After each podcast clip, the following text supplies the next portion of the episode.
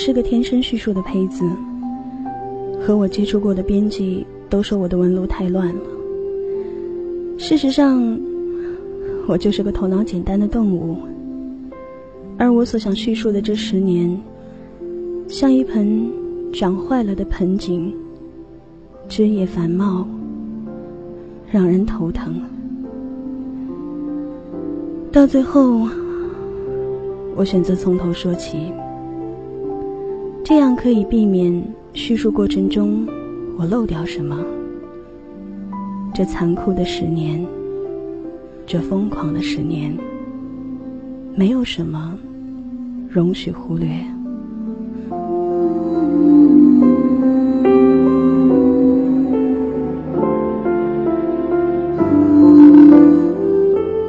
一九九四年，我十六岁，唇红齿白，明眸善睐。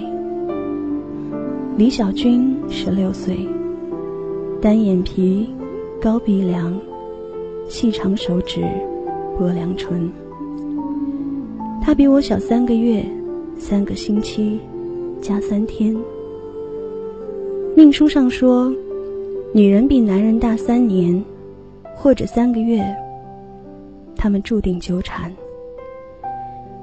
这是十年后我看到的句子，好惊悚啊！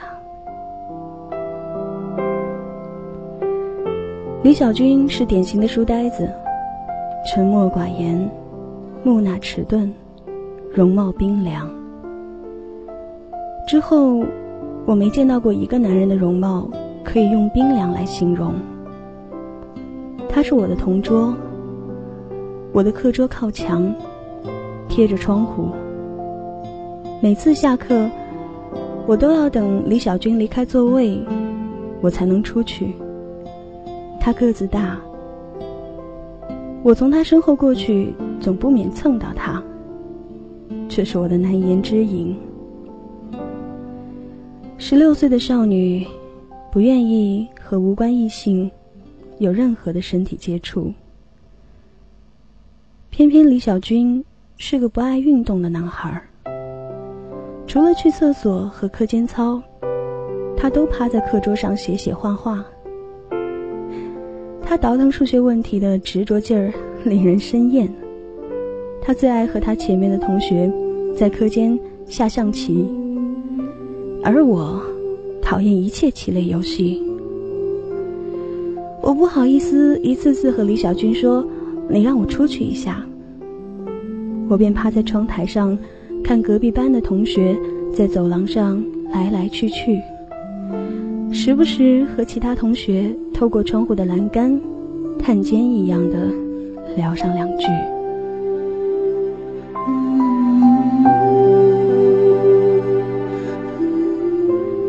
因为是同桌，几乎所有活动都是我和李小军一组，这让十六岁的我极其愤怒。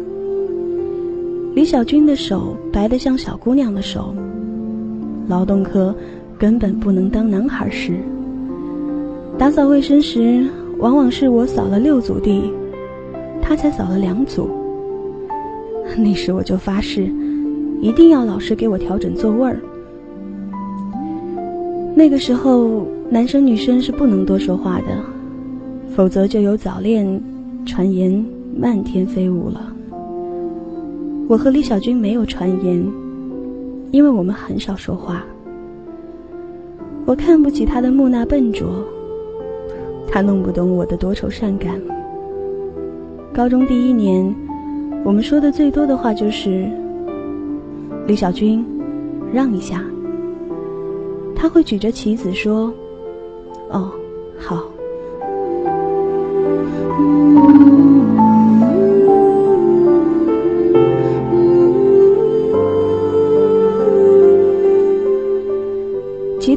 的时候，我也会看他们下棋；看不懂的时候，我会冷不丁的问一句：“哎，那象为什么要斜着走啊？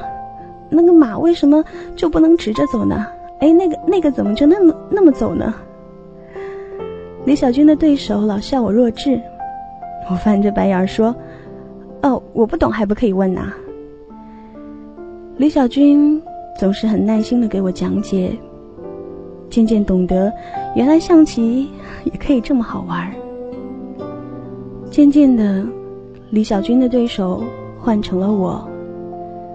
下课铃声一响，李小军就从课桌里摸出象棋，凑到我耳边说：“哎，杀一盘吧。”我当时对象棋的着迷已经到了走火入魔的地步。我记忆中，高中三年，大概有一年的课余时间，我都是争分夺秒的和李小军下象棋。一个故事的兴起毫无预兆。我和李小军，十六岁的年纪，有纯真的梦想。他想成为国际象棋大师，我想成为知名作家。我们的爱好本来毫无交集，到最后，我被拖进他的世界，迷上象棋。文学梦被我抛到了九霄云外，这就造成了我今天叙述的艰难。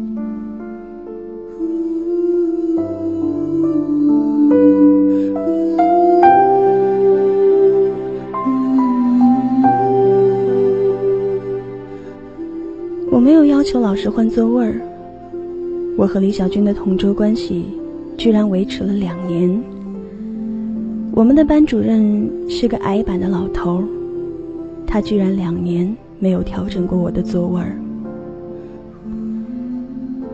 我和李小军仍然没有传言，那是不可能的。因为要争分夺秒的下棋，所以每天中午打饭和打扫卫生。往往矛盾。如果我们一起打扫卫生，等到去打饭，肯定要排队。所以最后我和李小军约定了，饭由他打。我甚至把所有饭票都交给了他，让他为我分配，而我负责打扫卫生、值日，甚至写作业。我练就了一手好字，而且模仿李小军的字体。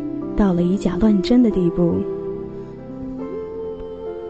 我们各自完成自己的工作，只需要十五分钟，然后开始摆阵杀将起来。那时候，仿佛永远都不会疲倦。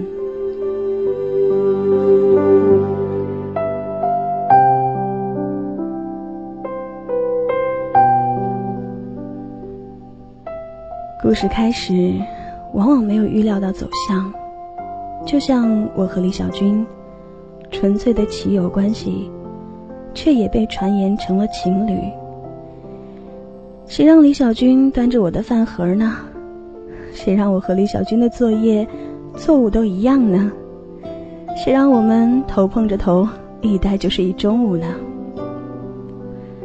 我和李小军被老师叫到办公室的时候，我还不以为然。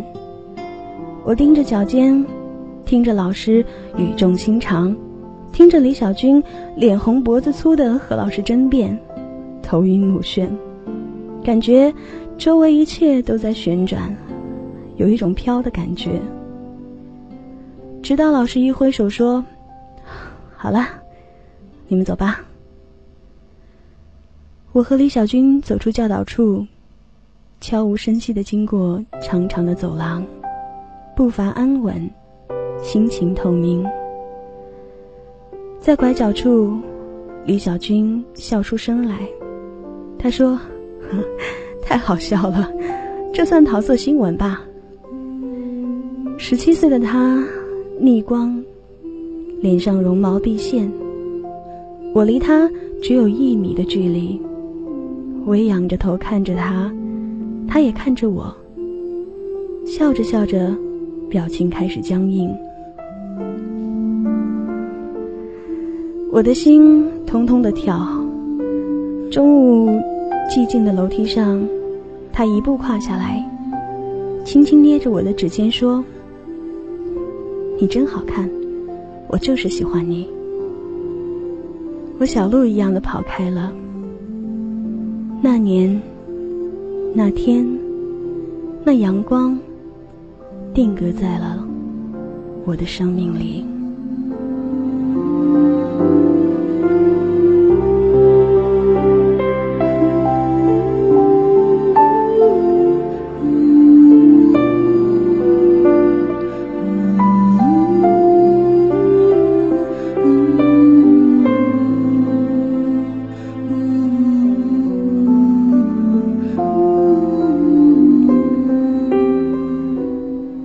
学的第一年，我被思念折磨得不成人形。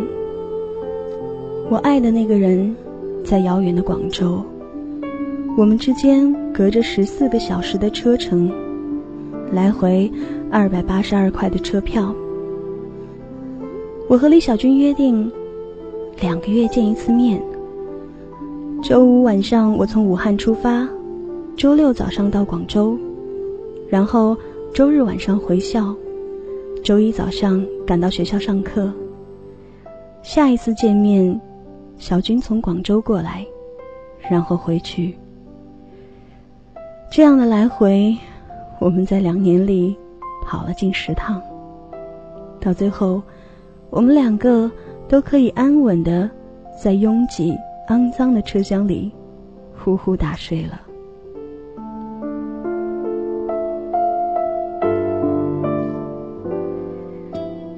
去年在电影院看周瑜的火车，看着看着就嚎啕大哭。身边人惊奇的看着我，他们怎么知道我曾经如此这般，在来来回回的火车上幸福的奔波？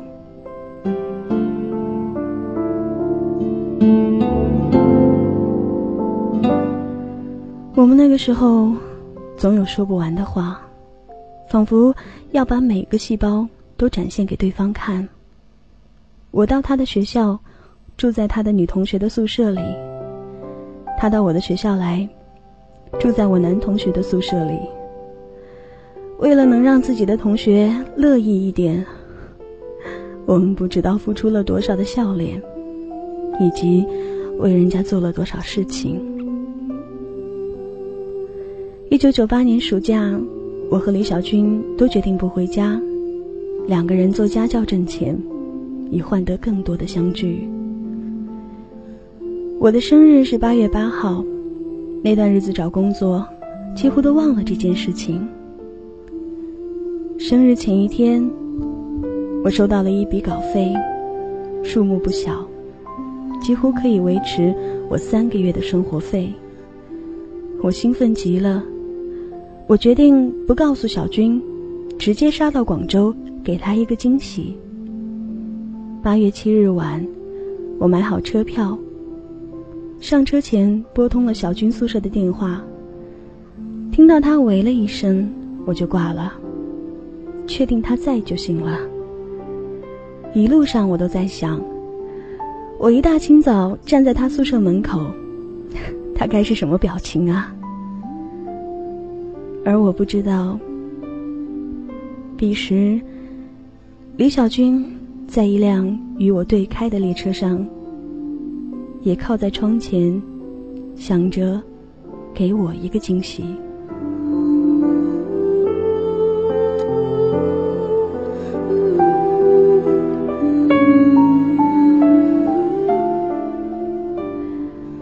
我不知道我们擦身的那一刹那。在哪一段路程上？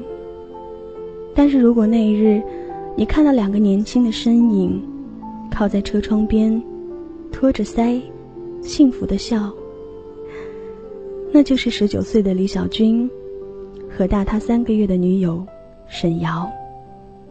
这是我们的第二次擦身而过。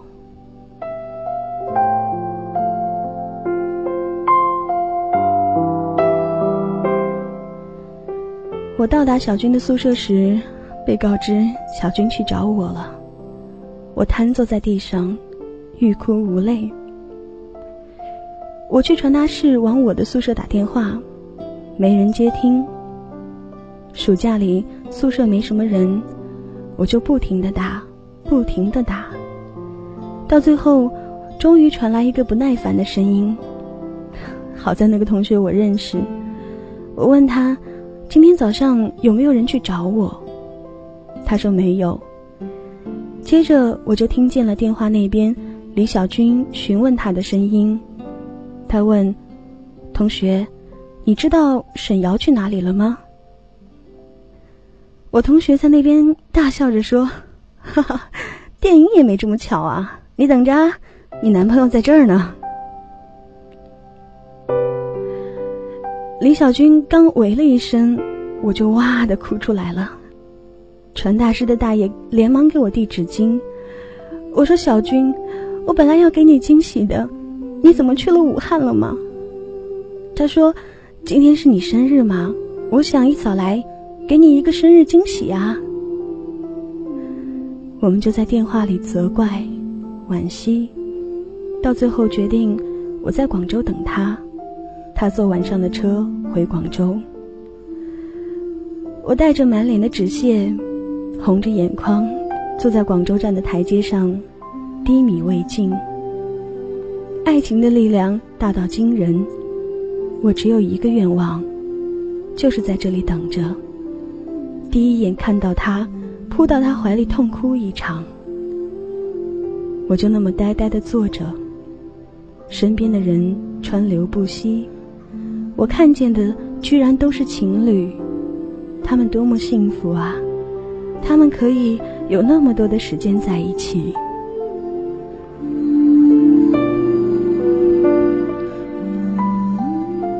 夜晚，有乘警过来说：“姑娘，你是接站还是坐车啊？”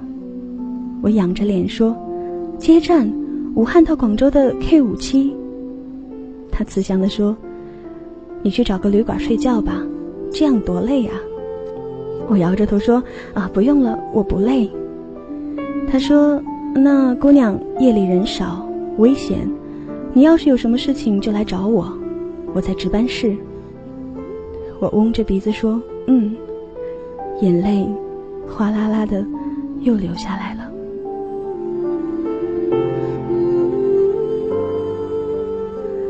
我站在出站口旁边的大石墩上，穿着火红的裙子。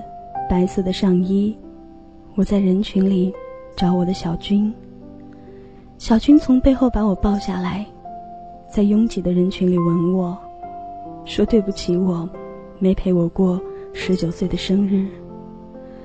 我哭得不行，手脚都要发麻，委屈的泪水似乎永远都停不下来。他就用那冰凉的手，一点点的擦我的眼泪。最后，我们都笑了。他说：“我就像个水龙头一样，开关一拧，眼泪就下来了。”是啊，那个时候，我为什么有那么多泪水要流呢？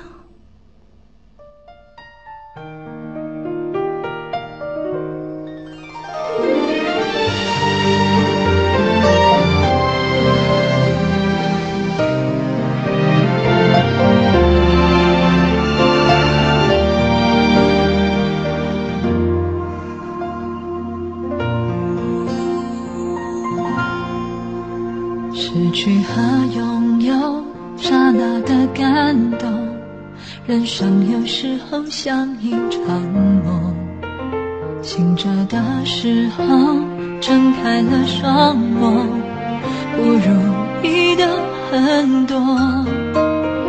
朋友和情人来的来走的走，反反复复寻寻觅觅为了什么？要多少时间才能够了解？其实。就足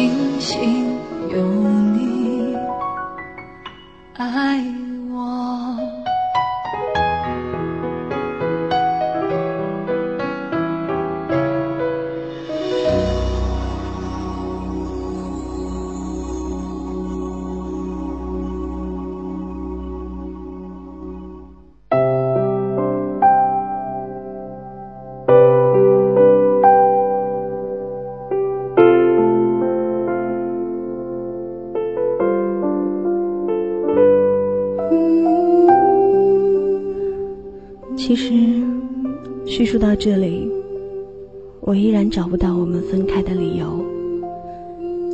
有时候，爱走和爱来一样没有理由。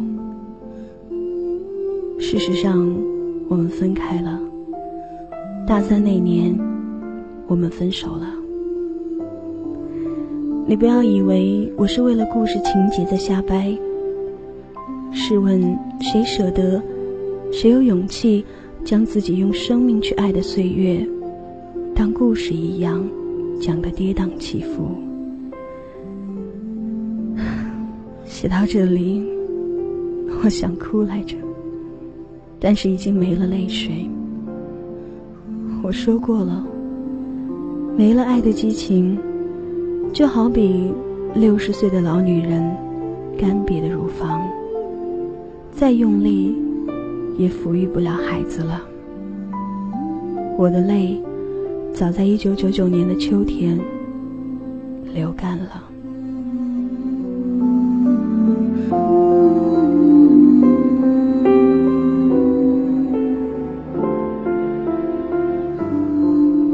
九八年十二月，小军的生日，我去了广州。那时，我给一些杂志写稿的钱。已经可以支付学费了。我给小军买了一大包礼物，从衣服到袜子，从剃须刀到花露水。礼物杂乱琐碎，小军却高兴的言语哽咽。他知道，这细密的心思都是爱。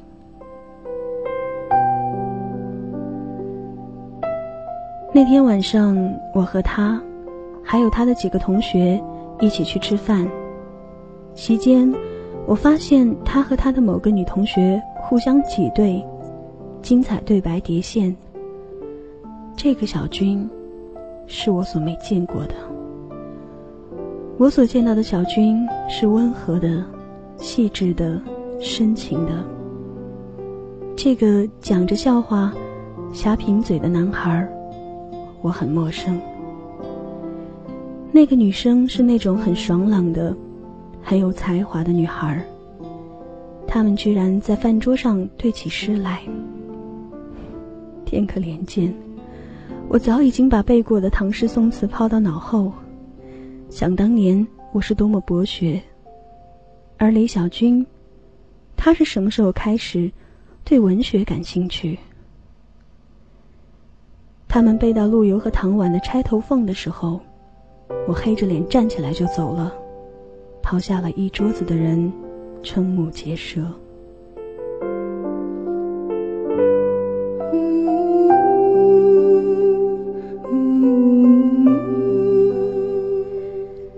其实有一些东西是我忽略掉的。我爱李小军，爱到骨髓里。我再不看他其他的异性一眼，也不允许他看别人一眼。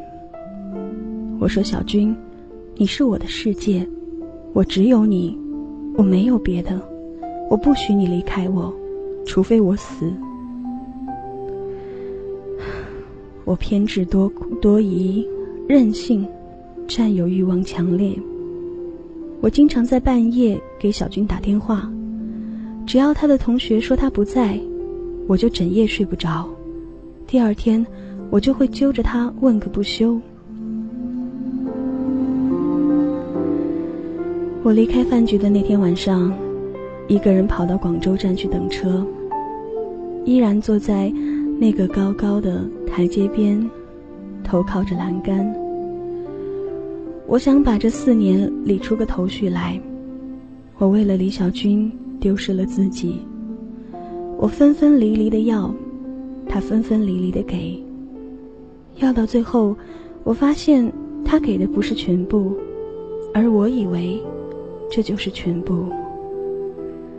我敏感而忧郁，歇斯底里，在骨子深处某个地方潜藏。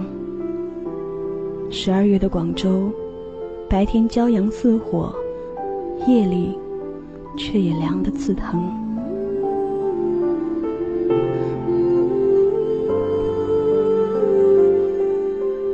我昏昏沉沉在广州站睡去，半夜里我被人抱起来，惊醒，一个巴掌摔过去，却发现是小军。他就那么抱着我，任由我。摔打灯坛，口无遮拦的骂他。我在他白皙的手腕上咬出一排排的牙印儿，他就是不出声，抱着我走得飞快。他将我径直抱进了流花站边的一个宾馆的房间，扔在床上，转过头，却是一声闷闷的哭声。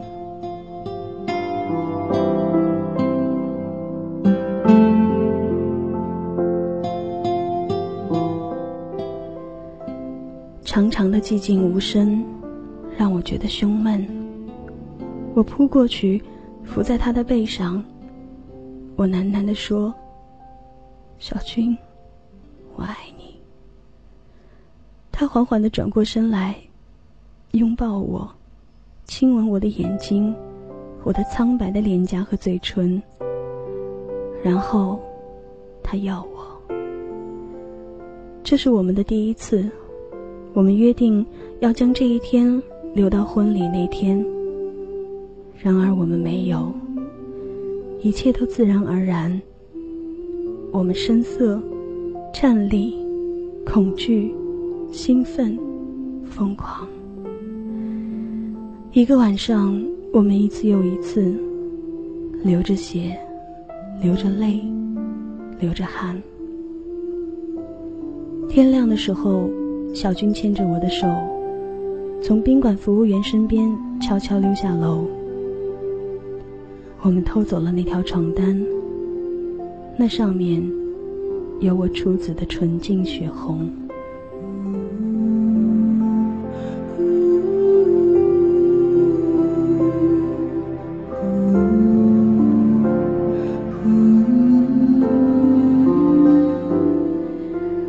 一九九九年的夏天，我去了广州，准备为实习找单位。我开始预备起一年后和小军双宿双飞的生活。自那夜后，我们再没有越雷池一步。我们还可笑的约定，将第二次留到新婚之夜。我们在说这话的时候，脸上有神圣的表情。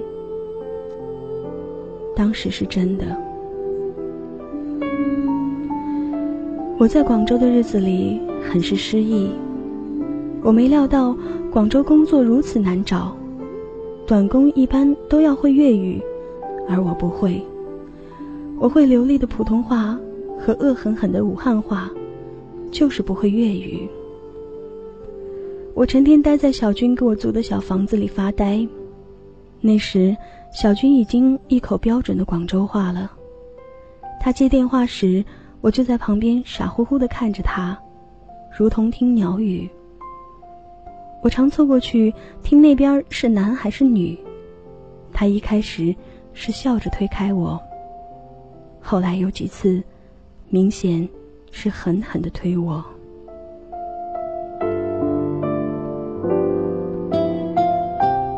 小军有时会和我挤单人床，我们紧紧的抱着，艰难的抵抗欲望。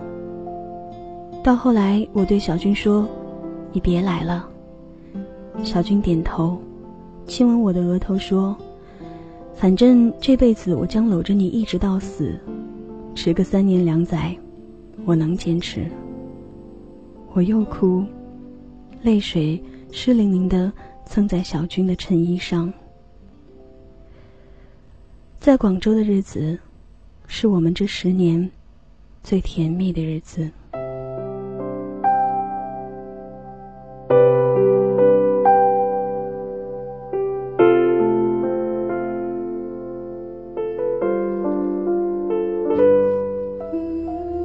每天下班后，小军就拎着三两颗青菜和一点熟食回来。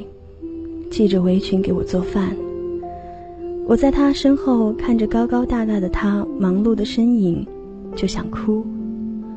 我一哭就不吃饭。他着敲着敲着饭盆唱着。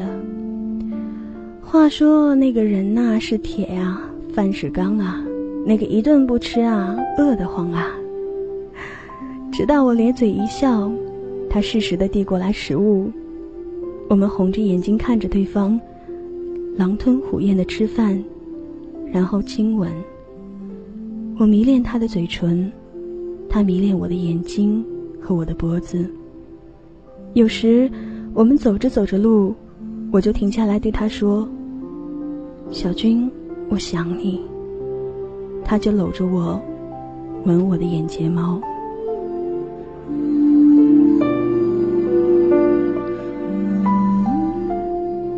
裂缝也在这期间出现了。我一直没有找到工作，我空有抱负和自以为是的才华，却没有施展的地方。眼看着我就在广州待了快一个月了。我是个很自负的女人，我受不了这种悠闲，受不了这种没着没落的感觉。小军对我说：“没事的，他可以养活我。”他在摩托罗拉实习，而且颇有人缘儿，常有同事邀他聚会。每次聚会，他都说：“瑶瑶，我们一起去好不好？”我低头不语。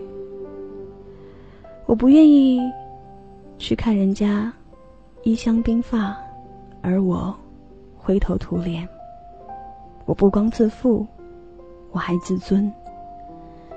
小军渐渐不再征求我的意见，只是给我的呼机留言，告诉我他有聚会，不会回来。有好几次，小军都很晚才回来，浑身酒气，躺在我身边呼呼而睡。他不知道，我根本就没睡着。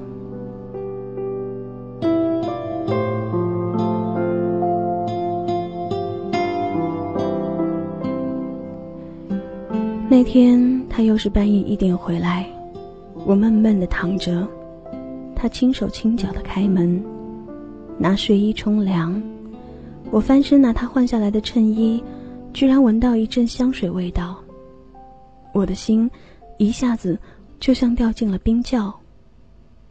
我坐在黑洞洞的屋子里，大脑空白，茫然无神的看着窗外皎洁的月亮。小军从卫生间出来，摸黑到床上，可能是没摸到我，就轻轻的喊：“沈瑶。”我在黑暗的沙发角落不吱一声儿，他又叫：“沈瑶，你别闹了，屋子黑，你小心绊一下。”说着就去摸灯绳儿。当时我适应了黑暗，我看见他的身影在移动。我站起来，跑过去，狠狠地推了他一下。他没站住，摔倒在地上。他以为我和他开玩笑，笑着爬起来，拉亮了电灯。看见我蓬头垢面地站在屋子中间，泪水汩汩地往外涌。他呆呆地看着我说：“你你怎么了，沈瑶？”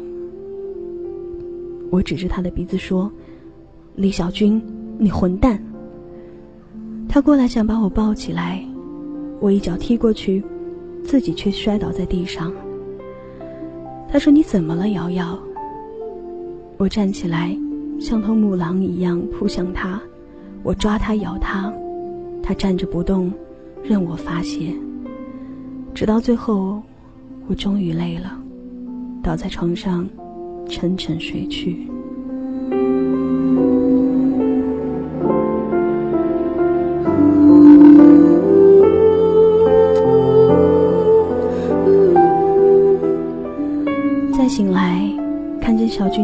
窗前抽烟，烟头在黑夜里闪闪烁烁。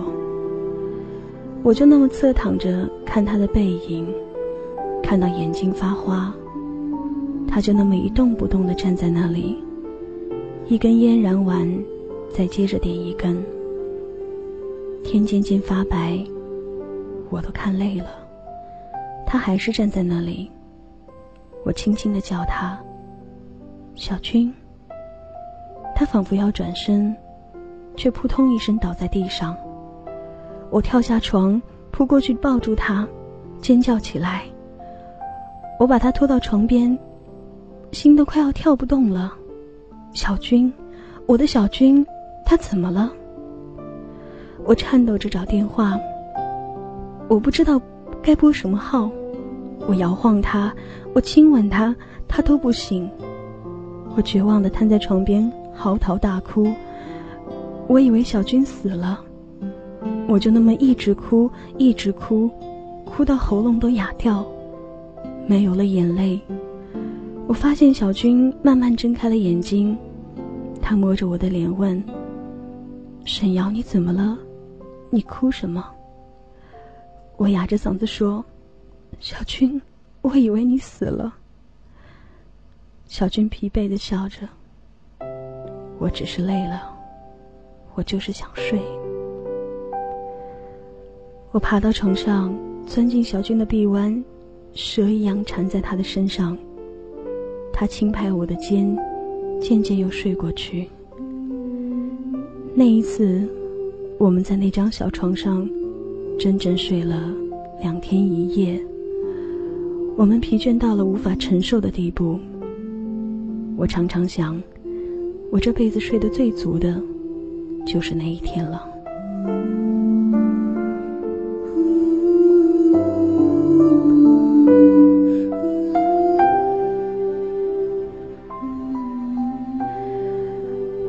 我在叙述的时候，常常陷入当时的情景，写写停停。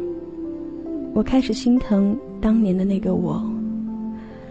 我像一头迷途的小兽，我跌跌撞撞，我企图不安。我做过这样的噩梦，我被一个歹人追赶，我跑啊跑啊，却发现前面是悬崖。我只犹豫了一秒就跳了下去，结果我惊醒，我还在小军的怀里。我经常在半夜里泪流满面，我恐惧那种一个人奔跑的感觉。如果有个人可以牵着我的手，我会感觉安全。小军说我像一把利器，不出鞘则已，一出鞘就伤人。说这话的时候，他狠狠地看着我。他恨我的暴躁，一如爱我的深情。爱得多，恨得多。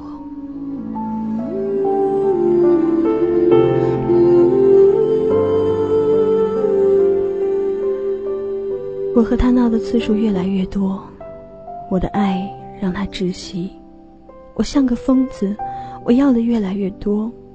我们一次次吵架，又一次次拥抱着睡去。暑假很快就过去了，小军送我去火车站，默默的不说一句话。我站在站台上，讨好的去拉小军的手，他握着我的手，漫不经心的握着。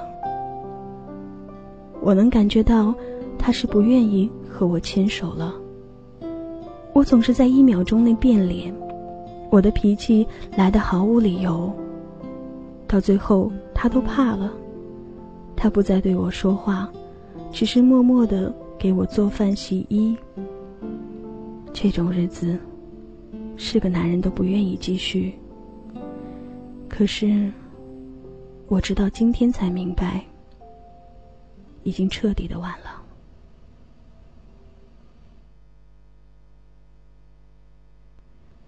一九九九年八月三十日，李小军为我过完二十一岁生日，然后在广州站告诉我：“我们不合适，我们非要把彼此伤到体无完肤不可。”我没说话，眼神淡定的看着李小军。这一幕曾经无数次出现在我梦里，将我惊醒。今天。终于成为现实，成为我摸得着的无助和痛苦。当时李小军肩头背着我的行李，手里提着给我买的一大兜水果。我突然觉得可笑。李小军一直到现在还在像个骆驼一样为我做着男朋友的分内之事，可他怎么可以将分手说出口？他起码应该态度恶劣一点，表情决绝一点。可他温柔的看着我，疼惜的看着我，一副比我还痛苦的样子。我终于没忍住，我笑了，笑到捂着肚子打滚。李小军将行李放在地上，说了一句：“沈瑶，你别再这样了，我已经看累了。”我站起来，将行李一点点扛在肩膀上，把水果袋抱在胸前，大踏步的往车厢里走，没有回头。我就那么抱着行李坐在卧铺车厢里，像个傻瓜一样，目光呆滞。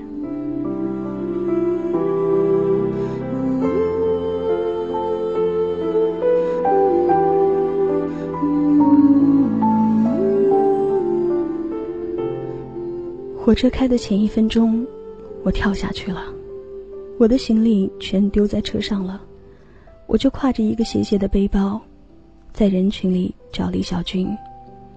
到最后，我绝望的靠在广州站的过街天桥上。天已经黑透了，我一步一步蹒跚的走，走到我曾经等过他的那个出站口，就那么理所当然的看见了他。他在那个石墩边蹲着，拼命的抽烟。我站在离他一米的地方，等他抬头，等到我的脚都站麻了，他也没抬头。我分明看见烟头烫了他的手。在我快要昏倒的时候，他终于站起来，拍拍身上的烟灰，然后看见了我。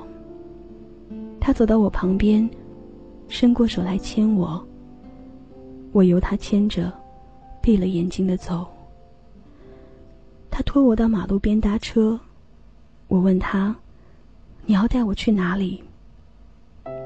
他不出声。我说：“小军，我明天还要走的，我要回武汉的。我就是想和你度过最后一个晚上。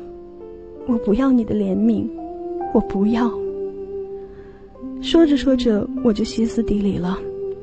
我挥舞着手臂，大声地说：“我不会赖着你，我跳下火车也不是为了赖着你。”然后，我没出息的哭了。我低低地说：“我只是忘了，你抱着我睡觉的滋味。”他一把搂着我，喘着粗气，带着哭腔说：“瑶瑶，瑶瑶，我爱你，我是爱你的。”他几乎是将我夹在胳膊里，回到了我们的小屋子。空间里空荡荡的，床上只剩了床垫了。他将我按在床上，要命一样的亲吻我，我感觉自己都要被吻吐了。我的眼泪已经没有那么多了，一个人的眼泪真的是有一定容量的，总有一天会流干。他搂着我，一寸一寸的亲吻我。他就像个孩子一样，边哭边要我，眼泪啪嗒啪嗒的掉在我的胸口。时隔多年，我仿佛还能感觉到那泪珠的滚烫。我们熟悉彼此的身体，像是天生配合默契。我看见有妖娆的花开在房顶，绽放的铿锵有声。我的指甲。将小军的后背抓得血痕斑斑，我们绝望的要对方，在光秃秃的床垫上留下我这辈子最后的激情。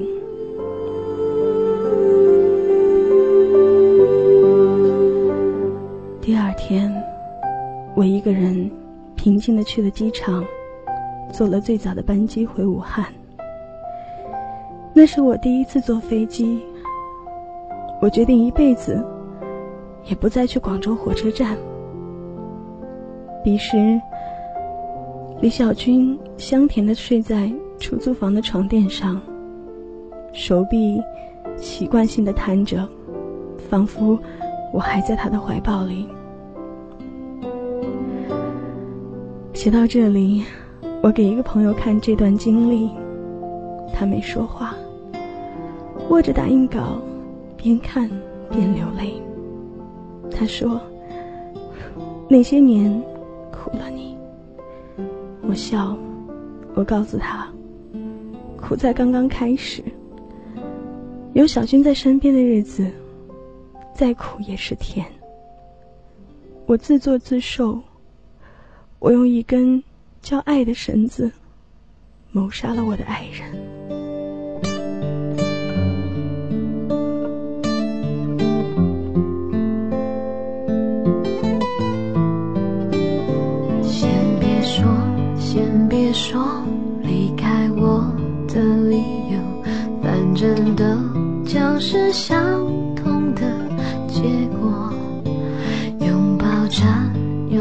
笑着，没开口，泪先流，因为我学习着放手。偶尔抬头看天空，心还会有一阵阵